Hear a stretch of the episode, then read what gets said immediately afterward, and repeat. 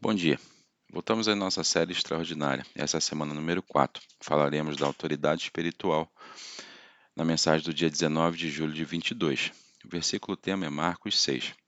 E ele chamou seus doze discípulos juntos e começou a enviá-los dois a dois, dando-lhe autoridade para expulsar os espíritos malignos.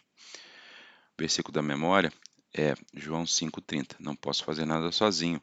Eu julgo como Deus me diz. Portanto, meu julgamento é justo, porque eu executo a vontade daquele que me enviou, não minha própria vontade. Na mensagem de hoje, vemos Jesus exercer autoridade espiritual sobre um espírito de surdo e mudo e um menino.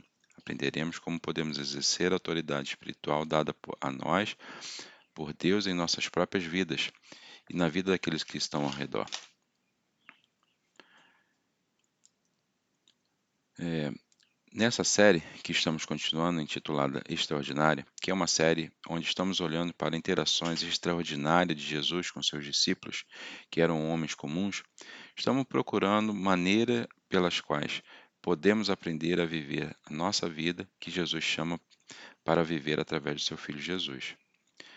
Então estaremos no capítulo 9 de Marcos e você pode ir até lá.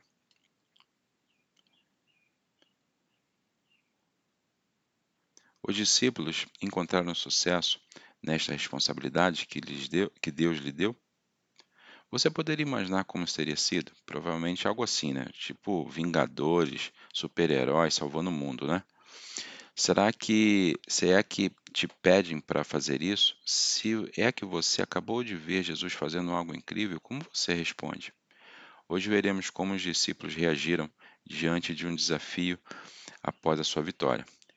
Então, exercer autoridade espiritual envolve enfrentar o caos. No início é, de Marcos 9, Jesus levou Pedro, Tiago e João até a montanha para ficar sozinho com eles. Neste momento, a aparência de Jesus foi transformada e mais tarde nessa série falamos mais sobre este caso. A passagem de hoje acontece quando Jesus, Pedro, Tiago e João descem da montanha e se deparam com uma situação de caos. Marcos 9, 14 e 16 diz: Quando eles voltaram para os outros discípulos, eles viram uma grande multidão ao seu redor. E alguns professores do direito religioso estavam discutindo com eles. Quando a multidão eh, viu Jesus, eles ficaram sobrecarregados com admiração e correram para cumprimentá-lo. O que é toda essa discussão? Jesus perguntou. Jesus se depara com os discípulos restantes envolvidos em uma discussão com os escribas. Então Jesus imediatamente chega ao centro da questão deste caos, perguntando: o que é toda essa discussão? Jesus aqui está descendo do que é outra experiência transformadora para alguns de seus discípulos e imediatamente é empurrado para uma situação combativa.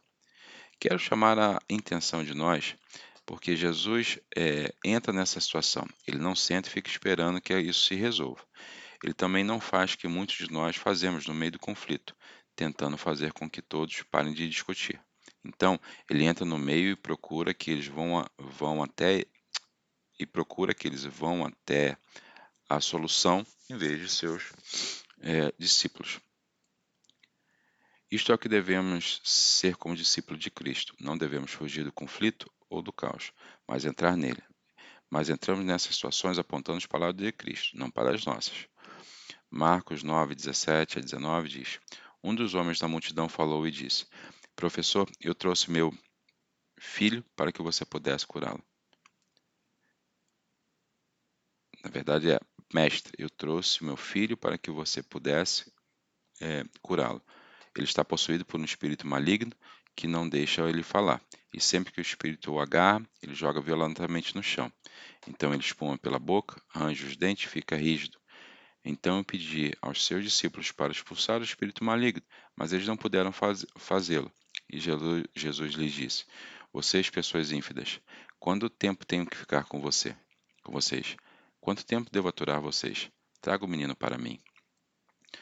Acho importante notar que, enquanto Jesus perguntou toda a multidão o que estava acontecendo, não foram os discípulos e os escribas que responderam a Jesus. Era um homem que procurava a, a, a cura pelo seu filho. Os escribas não queriam discutir com, com Jesus e os discípulos provavelmente estavam envergonhados com a sua falta de ser capaz de fornecer uma solução ao filho deste homem. Jesus, ao falar das pessoas infiéis aqui, com quem ele está falando? Eu acredito que é bastante óbvio. Jesus está falando com os discípulos. Ele estaria preocupado com a fé deles porque ele está deixando as chaves do reino para eles. Vemos na resposta de Jesus um desejo de terminar seu trabalho, uma tristeza pela sua incredulidade. Jesus se foi um dia e os discípulos não puderam confiar nele em sua ausência. Os discípulos deveriam ter respondido em fé novamente, não vivendo fora e transbordamento das vitórias passadas. Isso é o que acontece com a gente. Em vez de ir para o poço novamente, confiamos em nossas coisas passadas que Deus fez ou disse, mas a palavra de Deus deve ser procurada diariamente para encontrar a verdade da nossa vida. E como sabemos essa verdade? Devemos ser continuamente banhados pela palavra de Cristo. Pedro sabia que isso era verdade para Jesus. João 6, 68b diz: Você tem a palavra que dá, que dá a vida eterna. A palavra de Deus é como uma bela marinara, que amolece-nos, prepara-nos e é necessário trazer nossa ternura e sabor para que poder, o que poderia ser considerado uma carne dura e magra. Quando somos colocados em situações de caos, simplesmente temos a oportunidade de ministrar aos outros. Estamos preparados com a palavra de Cristo? Passamos um tempo na presença dele para estar prontos para exercitar nossa fé? Se vamos exercer a autoridade de Cristo nos Deus, devemos entrar em conflitos sabendo a verdade de Deus. Então, compaixão pelo sofrimento. O pai do menino, em meio dessa situação caótica, atravessa a multidão para compartilhar com Jesus o que vem acontecendo. Marcos 9, 20 e 22 diz: Então eles trouxeram o garoto. Mas quando o espírito maligno viu Jesus, jogou-se a criança em uma convulsão violenta e ele caiu no chão, contorcendo-se e espumando pela boca. Há quanto tempo isso vem acontecendo? Jesus perguntou ao pai do garoto. Ele respondeu: Desde que ele era menino. O espírito muitas vezes joga, joga-o no fogo ou na água, tentando matá-lo. tenha misericórdia de nós, nos ajude se puder. Quando o espírito maligno viu Jesus, ele jogou o menino. Acho importante entendermos que a presença de Jesus provoca uma resposta violenta no espírito. Se você não tomar cuidado, você pode domesticar essas coisas, coisas espirituais, em gentilezas. Este demônio tinha medo de Cristo e respondeu à sua presença desta forma: Jesus veio para destruir o trabalho do diabo, não apenas para ensinar a sua saída. Poderia ter sido fácil para Jesus apenas tê-lo curado naquele momento. Mas Jesus não fez isso. Ele fez uma pergunta: há quanto tempo isso vem acontecendo? Por que Jesus pediria isso para o Pai? Poderia ter sido uma série de coisas: quantidade de tempo ou profundidade de compreensão do sofrimento. Acho que Jesus queria se sentir mais ligado ao coração desse pai pelo seu filho.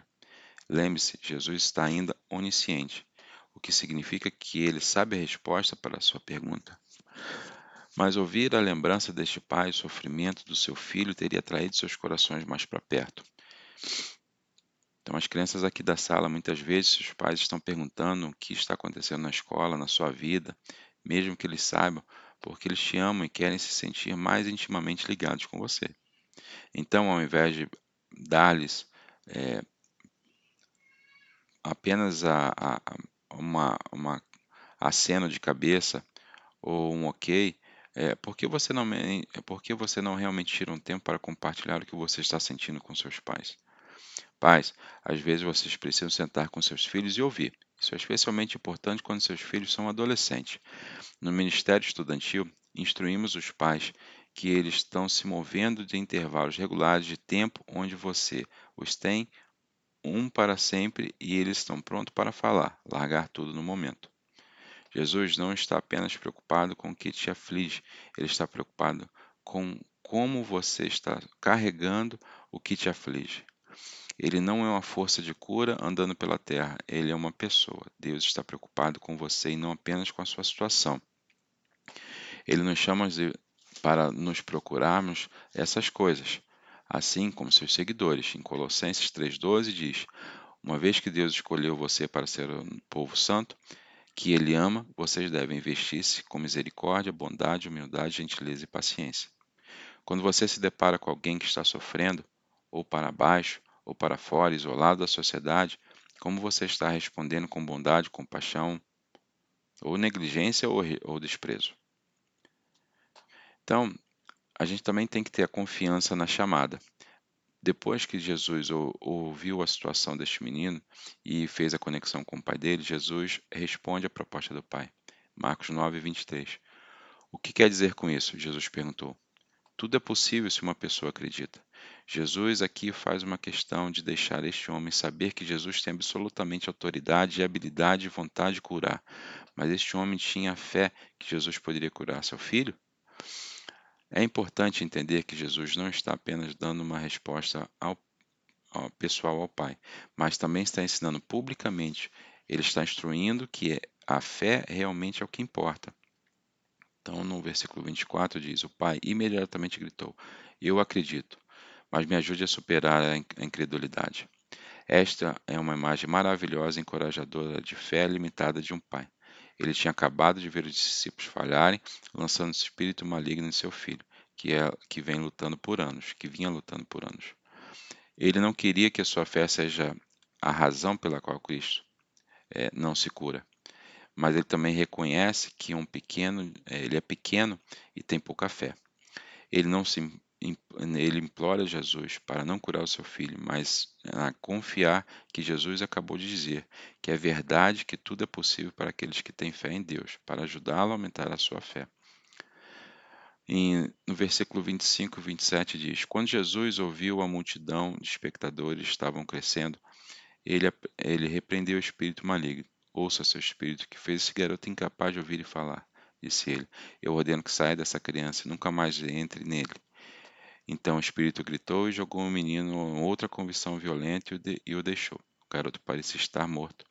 Um murmúrio atravessou a multidão, enquanto as pessoas diziam: Ele está morto. Mas Jesus pegou na mão do menino e ajudou a se levantar. E ele se levantou. A multidão crescendo foi a causa de Jesus para o momento deste exorcismo. Lembre-se que quando Jesus não queria, não queria atrair muita atenção, porque não era o momento certo para ele ir para a cruz. Temos a mesma autoridade que os discípulos para dizer que os seguidores de Jesus estavam fazendo? Nossa autoridade é a mesma de Jesus? Primeiro, devemos reconhecer que somos seguidores de Cristo. Então, estamos sujeitos à autoridade e à liderança de Deus. O que ele diz, é, o que ele diz vale. Então, nossa autoridade definitivamente não é a mesma que Jesus. Segundo, há um chamado particular aos nossos discípulos de Jesus, que não é para nós. E também a atividade espiritual do inimigo é mais externamente pronunciada do que é em nossas vidas, porque Jesus é um inimigo maior de Satanás do que você. Mas Deus nos deu algo, deu alguma autoridade e um papel para desempenhar em seu reino, mais especificamente através da igreja. Pedro 4:11 diz: você tem o dom de falar? Então, fale com seu, com, com, como se o próprio Deus estivesse falando através de você. Se você tem o dom de ajudar os outros, faça com toda a força e energia que Deus fornece. Então, tudo que você fizer trará glória a Deus através de Jesus Cristo, toda glória e poder para Ele para sempre. Amém. Nosso serviço a Deus é autorizado por Deus pela doação de presente àqueles que nasceram novamente com propósito para construir a igreja. Tenha cuidado ao pegar versos que são endereçados a determinados grupos de pessoas e aplicar isso a você. Você tem um chamado, mas não é o mesmo chamado das pessoas sobre quem lemos na Bíblia. O que Deus chamou para fazer? Está seguindo nesta ligação com Ele ou está fugindo dela? E, como quarto item dessa mensagem, é contingente na obra de Deus. Em Marcos 9, 28 e 29 diz: Depois, quando Jesus estava sozinho na casa com seus discípulos, perguntaram para ele: Por que não podemos expulsar esse espírito maligno? Jesus responde: Este tipo só pode ser expulso pela oração. Os discípulos, após este incidente, procuraram conselho de Jesus para entender por que eles falharam em expulsar o espírito maligno do menino. Adoro a foto de Marcos nos dá em seu evangelho. Após um fracasso, os discípulos perguntam para ele para ajudá-los a entender e ajudá-los para a próxima vez que eles se encontrarem nesta situação, tentando descobrir por que eles falharam. Jesus está instruindo os discípulos que o poder de curar, ensinar, expulsar demônios, encorajar, encorajar é obra de Deus. Devemos depender dele não no nosso pecado, na nossa habilidade, nossa experiência ou qualquer outra coisa. Os discípulos, mais do que provavelmente, estavam cavalgando no alto dos sucessos anteriores, é, de serem vitoriosos sobre, sobre, vitoriosos sobre os espíritos malignos e não dependiam de Jesus. Em vez disso, dependiam de seus próprios esforços. Este fracasso é o que experimentamos se tentamos fazer o trabalho de Deus em nosso próprio poder. O trabalho de Deus só é realizado através da fé. Fé só é empoderada por Deus. A pouca fé deste homem foi suficiente para ver o poder de Deus trabalhar na vida de seu filho. Não foi a fé dos discípulos, mas a fé de um pai sofrido por seu filho que se aproveitou do poder de Deus. Para nós é a mesma coisa. A oração e a palavra de Deus devem ser nossas principais ferramentas para o ministério. Porque essas são as ferramentas, porque Deus diz que eles são. O trabalho de Deus é realizado no caminho de Deus, pelo povo de Deus. Você tem tentado realizar o trabalho de Deus em seu próprio poder? Você está tentando buscar o crédito pelo trabalho de Deus em sua vida? Como crente, somos chamados como parceiros de Deus em sua obra. Amém. Bom domingo a todos.